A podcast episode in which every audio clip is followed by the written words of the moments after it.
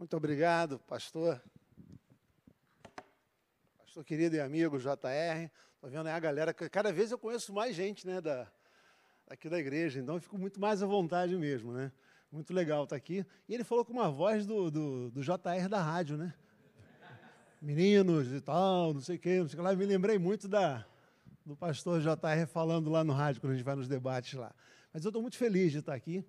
Estou muito contente com essa segunda turma e ver que o ministério está começando a ganhar uma nova forma e uma, um sopro novo aí sobre o PH. Temos aí várias pessoas que são candidatos aí a trabalhar firme no PH e está multiplicando esse curso de homens. E é um grande prazer estar aqui. Não sei se está sendo filmado, mas se estiver, é muito bom estar aí também entrando na sua casa. É um prazer, um privilégio estar entrando na casa de cada um de vocês que está assistindo a gente. Talvez hoje, dia 21, talvez outro dia vá assistir, e é muito bom estar aqui. E eu queria começar essa palavra de hoje perguntando para você o seguinte: você já recebeu uma ordem de Deus que você entendeu que ela era grande demais para você? Um projeto de Deus que Ele colocou na tua mão, que confiou, e você sentiu no coração aquilo, mas você olhou e falou assim: Cara, não dá. Não dá. É muito grande para mim. Já recebeu? O que, que você fez com isso? Porque diante de um desafio grande, a maioria das pessoas recua e fala assim: Isso é coisa da minha cabeça, isso não é uma coisa de Deus, não é possível, porque isso é grande demais, é um projeto grande demais, não cabe na minha mão. E eu queria avisar você que se o projeto é grande e não cabe na sua mão, ele realmente não é seu, é de Deus. Ele está chamando você para uma parceria com ele. Porque se o problema cabe na tua mão, que você pega ele, fecha e bota no bolso, não precisa de Deus.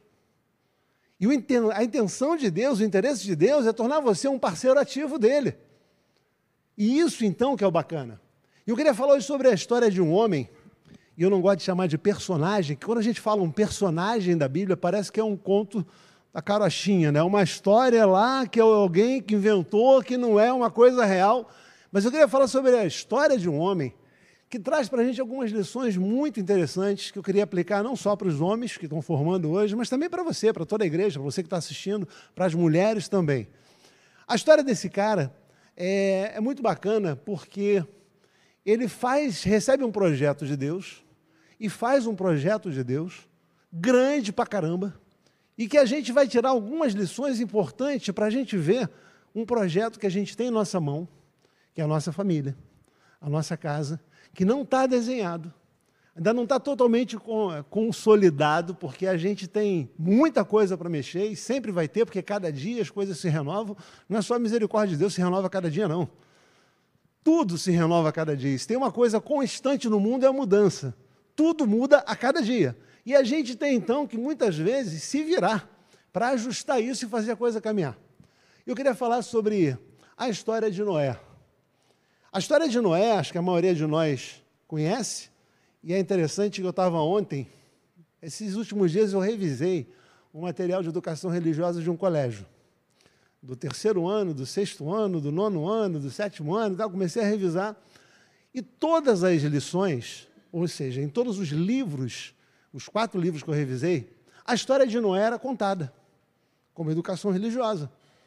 Eu achei interessante porque não é é só Jesus que a gente fala de educação religiosa. Se tem um homem que é citado muito na Bíblia, é Noé.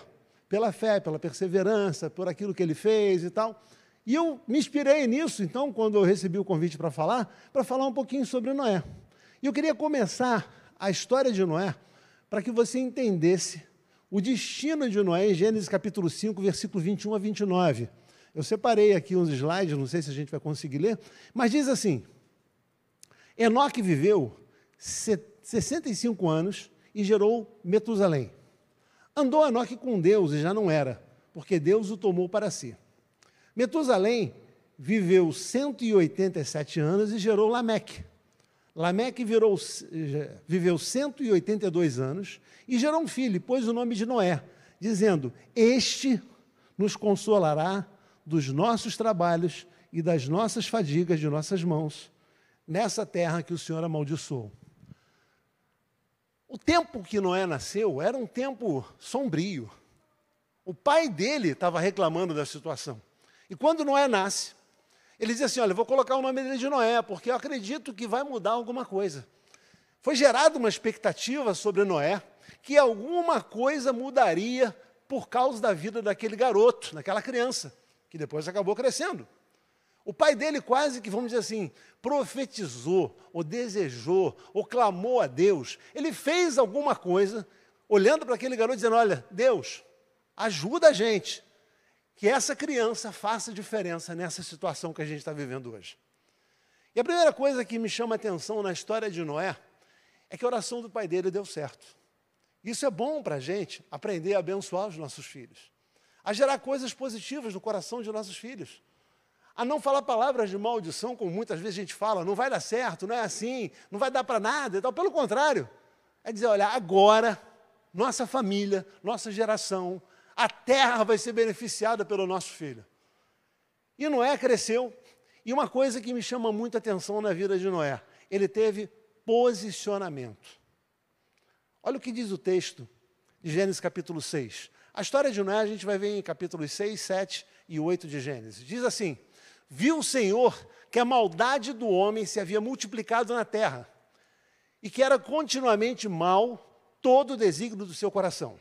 Então se arrependeu o Senhor de haver feito o homem na terra, e isso lhe pesou o coração. Disse o Senhor: Farei desaparecer da terra o homem que criei, o homem, o animal, os répteis e as aves dos céus, porque me arrependo de haver-os feito. Porém, Noé achou graça diante do Senhor. Eis a história de Noé. Noé era um homem justo e íntegro entre os seus contemporâneos. Noé andava com Deus. A primeira coisa que me chama a atenção em Noé, que a gente deve pegar isso como exemplo para a gente, é que Noé destoava de toda a sociedade em volta dele.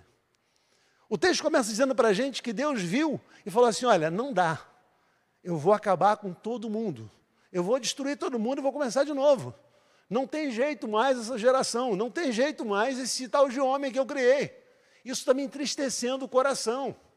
Isso aí, como a gente aprende né, na nossa teologia, é antropopatia, né? é atribuir a Deus um sentimento que ele não, não tem naturalmente, ter se arrependido, mas que o homem tem para a gente entender o que Deus sentiu. Então, para você entender, Deus olhou e falou assim: Cara, eu estou triste, estou arrependido. É muito ruim o que eles estão fazendo. Porém, ele lá de cima olhou e viu que naquela multidão de gente tinha um, chamado Noé que fez com que os olhos dele se alegrassem.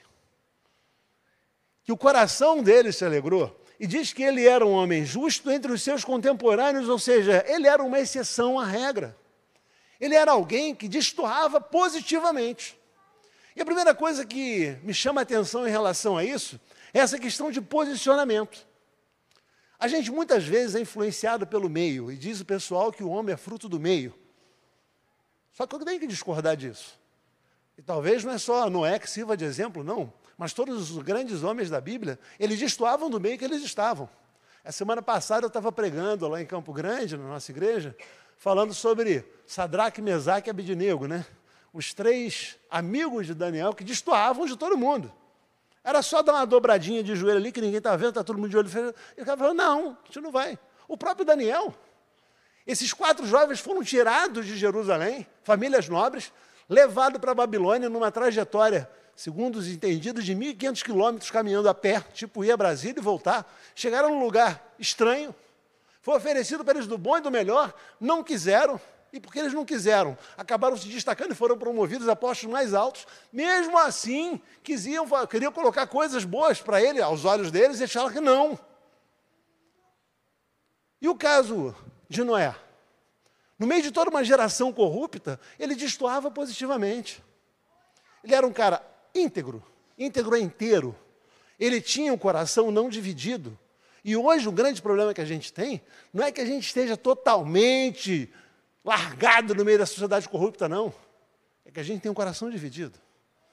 E parece que aquelas portas da igreja, eu estou dizendo simbolicamente a igreja presbiteriana das Américas, mas é a minha igreja também, Parece que as portas da igreja é um divisor, que não dividem só o templo de um lugar social, mas dividem também o nosso coração e a gente se comporta de um lado dentro, e de outro lado, lá de fora. Isso não é um coração íntegro. E não é não. Não era igual. Não era igual na hora que ele conversava com Deus, na hora que ele conversava com os filhos dele, na hora que ele conversava com a mulher dele e na hora que ele conversava com os vizinhos, com aquela geração corrupta. Ele mantinha a integridade dele. E isso agradou o coração de Deus. E a primeira coisa que eu queria trazer de exemplo para a gente, para a gente trazer e salvar nossa casa, salvar nossa família, aqueles que Deus nos confiou, é que a gente precisa ter exemplos de integridade. A dúvida gera insegurança. Nossos filhos, nossas mulheres, nossos maridos, aquelas pessoas que estão em volta de nós, não podem ficar em dúvida de como a gente vai pensar ou agir diante dos desafios que estão sendo impostos. A nossa casa tem que ser preservada. Se você não sabe para onde vai, qualquer caminho serve. Você tem que saber aquilo que é bom para entrar na sua casa e aquilo que não é bom para entrar na sua casa. Aquilo que vai entrar na sua vida e aquilo que não vai entrar na sua vida. Aquilo que é bom para o seu filho receber e aquilo que é bom para sua esposa receber e aquilo que não é bom para ninguém receber. E isso não pode variar. A integridade de Noé chamou a atenção de Deus. E a gente precisa entender que a nossa integridade vai chamar a atenção de Deus, mas vai servir de exemplo e de legado para os nossos filhos. A segunda coisa que eu gosto de ver em Noé é a obediência. Olha o que diz o texto também em Gênesis capítulo 6. Ordem de Deus. Eu peguei alguns textos aqui e vou ler para você. Faz uma arca de tábuas de cipreste. Nela farás compartimentos e calafetarás por betume por dentro e por fora. Ele mandou fazer uma arca, tábuas de cipreste, disse o material, vai fazer compartimentos, vai calafetar com betume por dentro e por fora, ou seja, vai rejuntar ela ali para impermeabilizar. Desse modo a farás de 300 côvados de comprimento, deu tamanho. 50 de largura, deu tamanho. Altura de 30. Farás ao seu redor uma abertura de um côvado. A porta da arca será colocada lateralmente. Você vai fazer pavimentos na arca, um de baixo, um segundo e um terceiro, três andares. Deus foi muito detalhista quanto ao que Noé devia fazer.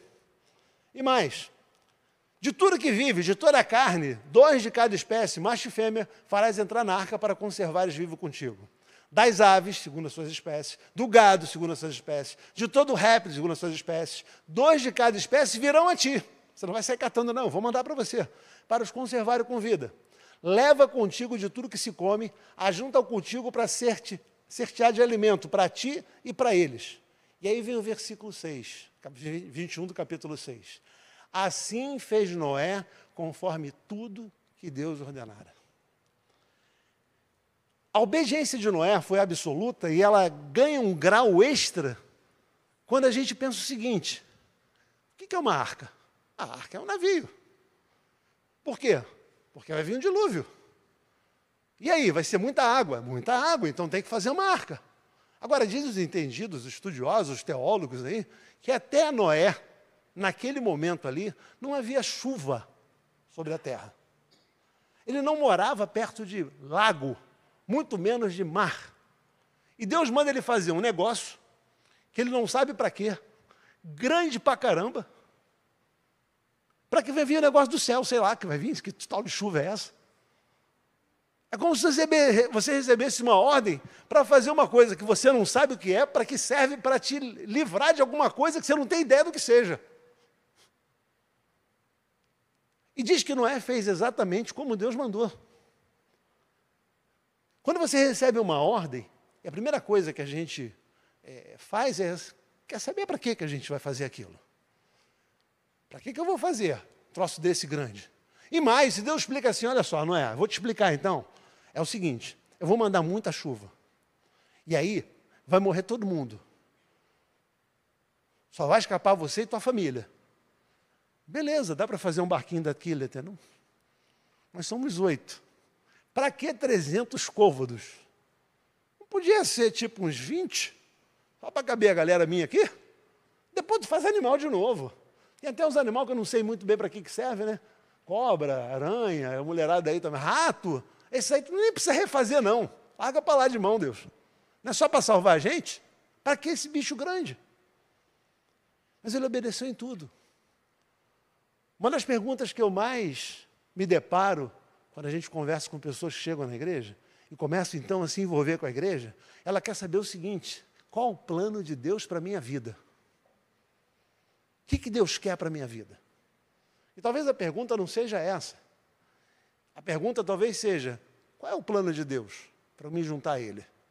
Mas a gente gosta de particularizar a coisa e saber o que, que Deus quer para a gente. E Noé não fez isso. Noé falou assim: Deus, você tem um plano? Sem questionar, eu obedeço. Estou dentro. Eu contribuo, colaboro com esse plano. Vou fazer aquilo que você está pensando. Uma segunda coisa que as pessoas sempre querem saber é o passo seguinte. E às vezes a pessoa chega e fala assim: Pastor, eu queria saber o que, que Deus quer que eu faça. Eu falei: Qual foi a última ordem que Deus te deu? Você lembra? Não, talvez é porque você não tenha cumprido. E quando a pessoa lembra, eu pergunto: Você já, já fez o que ele mandou? Não. Então, para que você quer uma ordem nova se não fez antiga? Não tem sentido. A gente quer sempre saber o depois e coloca a obediência em segundo lugar. Tem uma frase que vocês leram no livro, aí, os homens que leram, né? Mais vale um grama de obediência que uma tonelada de oração. E às vezes a gente ora, ora, ora, ora, ora, ora, quer saber a vontade de Deus, aí Deus fala. Aí quando ele fala, tu não faz. Não adiantou nada. A ideia é que a gente obedeça a Deus, como não é, sem questionar. Para obedecer, principalmente Deus, você não precisa entender. Você só precisa obedecer. Talvez se você entender, você vai querer dar ideia para Deus. Você, rapaz, mas não tinha pensado nisso, você deu uma ideia muito boa.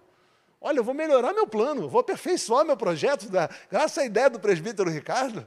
Não é à toa que ele é presidente do conselho. O Custer lá, com anos e anos de presbítero, deu uma ideia muito boa. Eu vou mudar meu projeto, Custer, porque você deu assim uma ideia assim, que eu não tinha pensado. Eu, Deus, não tinha pensado.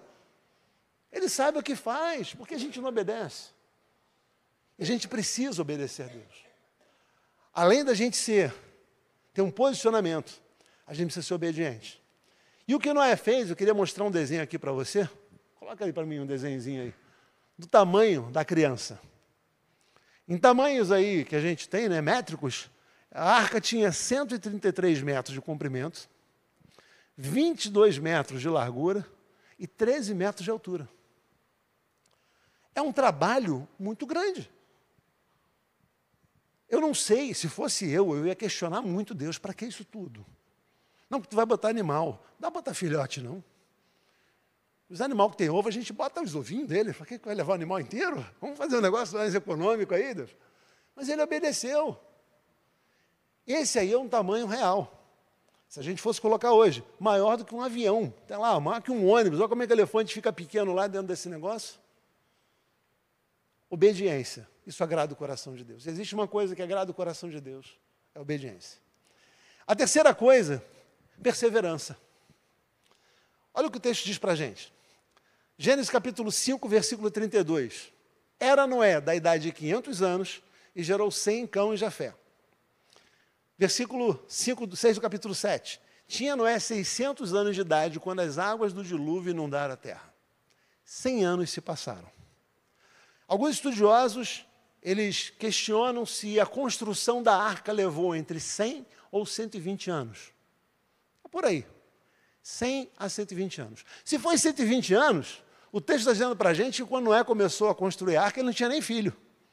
Já pensou que beleza? Você pede a mão da esposa em casamento, ela casa achando que vai ter uma casa, vai ter alguma coisa, tal, né? Um quintal, vai ter uns bichinhos para cuidar, né? Não, o que você vai fazer de projeto de vida? Eu vou construir uma arca. O quê? Você vai me ajudar. E aí nascem os filhos. Olha que com toda a construção ele teve tempo para fazer filho, três. Aí construiu, aí os molequinhos já viram aquele negócio lá que o papai está fazendo. É uma tal de arca. Para que, que serve? Menor ideia, mas não fala isso para ele não. E pegaram pesado para ajudar. Os filhos ajudando Noé. 120, a gente não tem ideia do que são 120 anos construindo alguma coisa.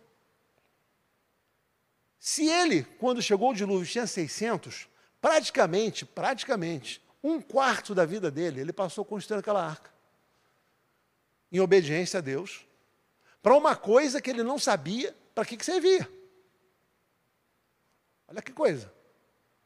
E o que, que ele fazia? Só construir a arca? Não, segundo o apóstolo Pedro escreve para a gente, 2 Pedro, ele era um pregador da justiça. E por que perseverança? Porque ele começou um projeto que com certeza ele encontrou oposição. Você está fazendo um troço gigantesco, chega o primeiro cara e pergunta para você assim: o que, que você está fazendo? Eu vou fazer uma arca. O que, que é uma arca? Não sei. Que tamanho vai ser? Ah, vai ser mais ou menos aqui até 133 metros. Não cabe nem aqui nesse lugar. Mas assim, você, porque não? Porque Deus mandou. Deus mandou. É porque ele mandou dizendo que vai acabar com a terra. Como assim? No primeiro momento, acho que o pessoal ficou meio impactado com isso. Depois, ele deve ter virado motivo de riso, de chacota. Ah, vai vir água, né? água do céu que vai vir, vai encher isso tudo aqui.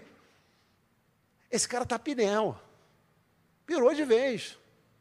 Não vai dar. Talvez ele mesmo, nos conflitos internos dele, fale assim: caramba, será que em 100 anos ele não questionou um dia isso? O que, que eu estou fazendo? Por que, que eu estou fazendo isso? Aonde isso vai dar? E a gente também pode ter ficado assim no meio de alguns projetos. Eu lido com homens há mais ou menos aí 12 anos, fazendo esse negócio de homem ao máximo e tal. Eu já ouvi de muitos homens, não aqui na igreja, não aqui no Rio de Janeiro, mas alguns lugares fora do Rio de Janeiro, talvez até em outros países fora do Rio de Janeiro, o cara questionar assim: eu me envolvi num projeto chamado casamento, que eu não sei por que, que eu estou nisso, eu não estou feliz, eu não sei mais o que fazer. Como é que eu vou agora caminhar nessa direção, junto com mulher e filhos? Estou sentindo sobrecarregado. Já ouvi muitas vezes isso. Semana passada, dois. Vou separar. É um projeto que Deus colocou na tua mão. Você vai sentar, vai chorar agora e falar assim: não sei mais o que eu faço? Ou vai obedecer o projeto de Deus como Ele mandou, em vez de você querer dar ideia e adaptar as coisas do seu jeito? Essa é a perseverança. Existe um projeto. Com certeza, podia ter árvores mais fáceis de derrubar. Com certeza, não foi fácil achar betume para calafetar aquilo tudo. Com certeza, não foi fácil Noé, que talvez não fosse nenhum engenheiro naval, armar aquele negócio todo, fazer prego, botar aquele negócio todo para funcionar. Assim como não é fácil a vida. Se alguém disse para você que a vida é fácil, te enganou. E se alguém disse para você que quando você entrar para a igreja ficar mais fácil, ainda te enganou mais ainda, que não fica. Pelo contrário, a pressão de fora quer te sufocar, quer fazer você desistir, quer fazer você errar. Aí entra a tal da integridade, primeiro ponto do Noé. Posicionamento. E esse cara foi perseverante, não desistiu, continuou no projeto dele, falou assim: Isso é bom? É, é de Deus? É, eu vou fazer. Como? Do jeito que ele mandou. E a gente precisa entender que a gente não está correndo uma corrida de 100 metros rasos, a gente está correndo uma maratona. 100 metros rasos, você explode, dá tudo, porque se você cansar, ali na frente acabou. A gente não, a gente está correndo uma corrida aqui nessa terra, que a gente não sabe quando vai acabar. Acho que ninguém aqui está com pressa, né? Mas a gente tem muita coisa para caminhar. E cada dia surge uma coisa nova na nossa vida. E a gente precisa ter essa perseverança de acreditar que a gente tem um projeto lá na frente, dado por Deus, e que a gente não vai abrir mão dele. A última coisa que eu vejo interessante não é para a gente caminhar para o final, é a dependência dele de Deus. Mas, pastor, como assim dependência? Já que o senhor achou dependência nisso? Porque Deus chega e fala o seguinte: você vai cortar a árvore e vai botar uma do lado da outra, vai pregar isso aqui, vai fazer desse tamanho, vai fazer três andares, vai fazer um monte de coisa aqui, essa é a medida. Aí depois vão vir os animais para você, quando estiver tudo pronto, só vou mandar quando estiver pronto. Aí eu vou trazer então. É dependência, ele trabalhou para caramba. Trabalhou. E o que, que ele fez? Só para te lembrar aqui. Faz uma arca de tábua de cipreste, nela farás compartimentos, vai calafetar, calafetar com betume, vai fazer uma abertura, vai ser de 150, é, 300 côvados, é, 50 côvados, 15 de altura, vai fazer uma abertura ao redor e tal, não sei o quê. Cadê a dependência de Deus? Quero te relembrar o tamanho dessa criatura aqui. Bota aí para mim, o tamanho dela. É o slide, esse aí. Teve um doido aí, chamado Johan, deixa eu ver o nome dele? Johan Jubis, na Holanda. Diz que ele é marceneiro. Mas além de marceneiro, ele devia ter grana, porque ele fez um projeto. Teve uma ideia, ele acordou de manhã, tipo assim, o que você vai fazer? Vai jogar bola? Você vai na praia? Você vai ver os moinhos da Holanda? Não, vou fazer uma arca. Pode aí o slide para você ver. Mais um aí, depois desse. Está aí? Depois desse aí. Esse aí, ó, esse cara aí. E ele fez uma arca em tamanho real.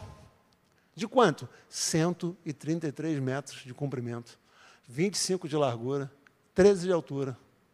Colocou lá uma abertura, fez três pavimentos.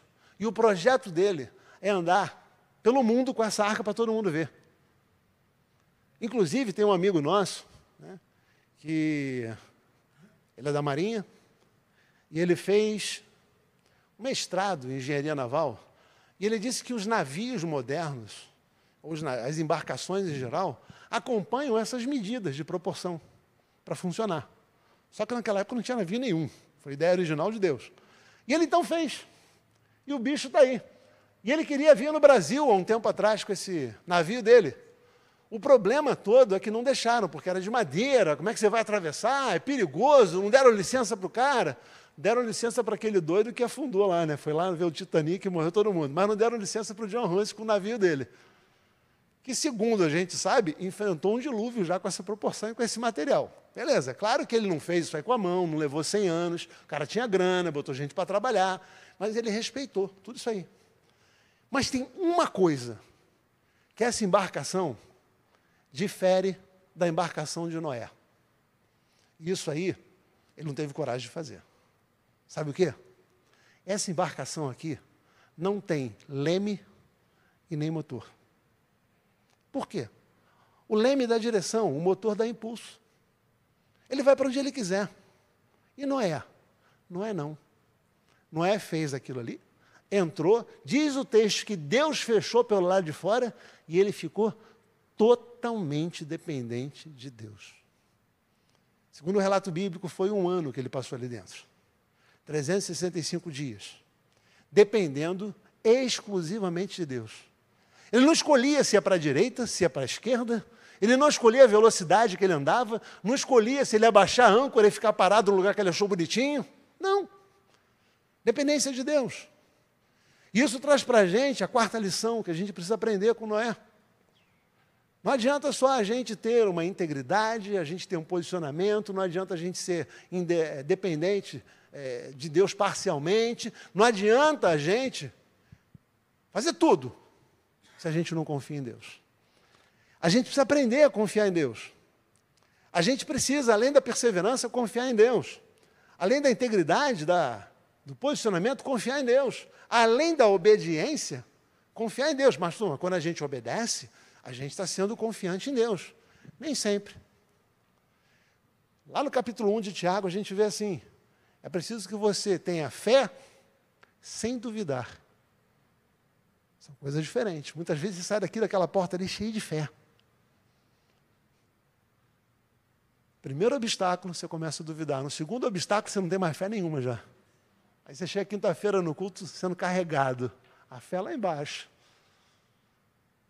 Eu queria terminar essa palavra desafiando você. A nesses quatro pontos. Assumir para si uma responsabilidade de uma grande obra que Deus está colocando em sua mão que está em construção, chamado família. Quando eu falo família, não é só você e sua esposa, estou falando seus filhos e aquelas pessoas em volta de você. Porque as decisões que você toma afetam muito mais gente do que você pensa. E pensar no seu posicionamento, pensar na sua obediência, pensar na sua perseverança e pensar no grau de confiança que você tem em que Deus vai direcionar e cuidar daquilo que Ele confiou na sua mão, porque o projeto é dele, não é teu. Eu quero terminar desafiando você, principalmente ao confiar em Deus e entender que Ele te chamou para ser um parceiro dele nesse trabalho. Ele te chamou e deu para você uma coisa preciosa, que você não consegue fazer sozinho. E precisa chamar Ele para estar junto com você. E aí, toda vez que a gente tenta fazer do nosso jeito, a gente acaba se frustrando, errando, se machucando. E toda vez que a gente se machuca, as pessoas que estão junto com a gente se machucam também. Eu queria que você fechasse seus olhos agora, porque eu quero orar junto com você. Eu quero pedir ao Senhor que essa pequena palavra, essa reflexão dessa noite de quinta-feira, possa entrar no teu coração. Não como um acusador, mas como o Espírito Santo é, ajudador. Dizer para você: deixa eu te ajudar a aperfeiçoar teu posicionamento. Deixa eu te ajudar a indicar para você como você deve ser mais perseverante. Naquilo que eu disse a você que você tem desistido, deixa eu te ajudar na caminhada. Não desista. O Espírito Santo dizendo para você: seja obediente. Eu queria que você ouvisse a voz do próprio Deus dizendo: confie em mim. Não é na tua direção, na tua força, nem na tua velocidade. Deixa eu fazer do meu jeito. Lembro que eu tinha uma senhora na igreja que ela dizia uma frase: Deixa Deus ser Deus, meu filho. E a gente precisa deixar Deus ser Deus. E não tentar tomar o lugar dele. Eu não quero me alongar, mas eu não posso terminar sem deixar de fazer uma oração.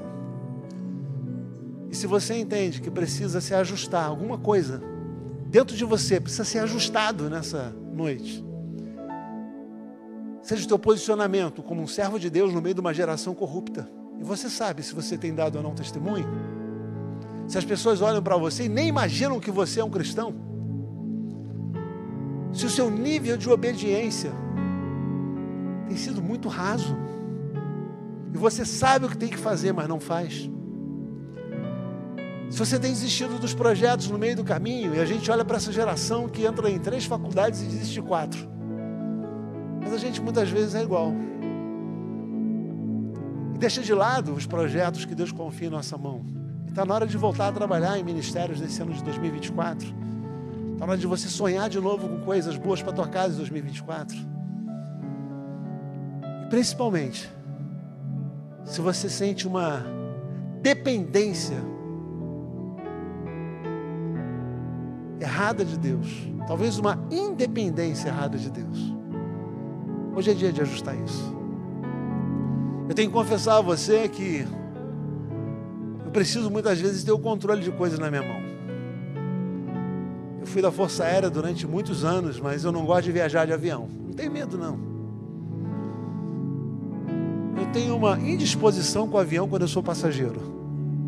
Quando eu não sou passageiro, estou na cabine, na equipe, beleza. Agora, quando a coisa sai do controle da minha mão, quando entre eu e uma mala lá atrás no, porta, no bagageiro, no porta-malas, não tem diferença, eu não gosto, me sinto incomodado. E Deus tem trabalhado isso na minha vida. E talvez você seja assim. Não gosta de ser dependente de ninguém, nem de Deus. Talvez hoje seja um dia de mudar isso. Se você se enquadra num desses quatro aspectos que a gente enaltece a figura do homem Noé, precisa desse ajuste na tua vida, eu quero orar com você. Eu não vou chamar você aqui à frente, mas eu queria que você ficasse de pé no seu lugar onde você está, simplesmente dizendo para Deus assim: Deus, eu preciso dessa sacudida na minha vida. Eu preciso desse ajuste na minha vida. E eu quero orar com você. Eu quero pedir ao Senhor que te ajude nesses ajustes. Fica de pé onde você está, eu quero encerrar dessa forma. E se você fala assim, eu preciso disso.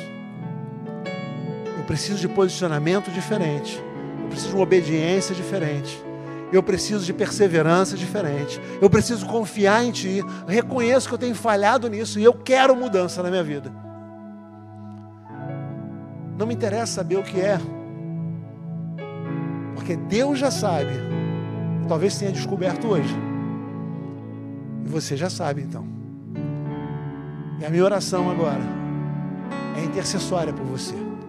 Pai, em nome de Jesus esses homens, mulheres que estão de pé, reconhecem que nessa noite precisam da tua ajuda para fazer ajustes. O que está em jogo, Senhor, é mais do que uma satisfação pessoal. São projetos teus confiados a nós, chamados família, casamento, filho, trabalho. E a gente quer declarar, Senhor, nossa incompetência nossa incompetência de fazer isso acontecer sem a tua ajuda. Ajuda-nos nisso, Senhor. A gente não quer fracassar. A gente não quer, Senhor, cair e levar pessoas junto conosco. A gente não quer decepcionar o teu coração que confiou em nós. Mas a gente não vai conseguir sozinho, Senhor. Ajuda, Pai. E eu peço então que cada um aqui receba a porção que precisa. Fortalece as mãos fracas.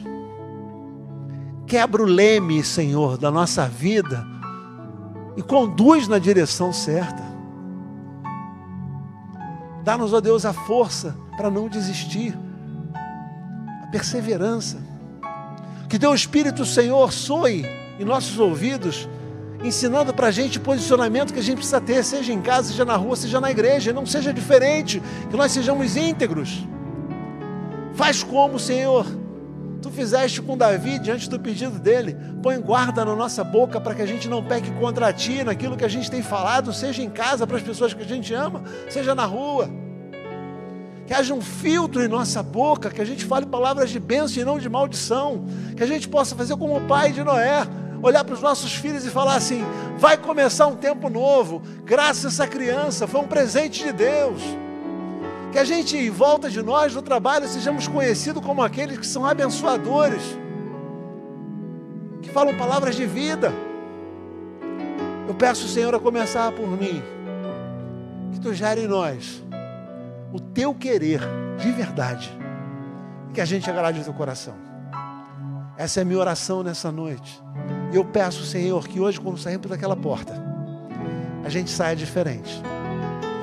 E o teu Espírito tenha liberdade de trabalhar em nossa vida, em nossa mente, em nossos corações, em nossa casa, em nosso trabalho, por onde a gente andar. Em nome de Jesus. Amém.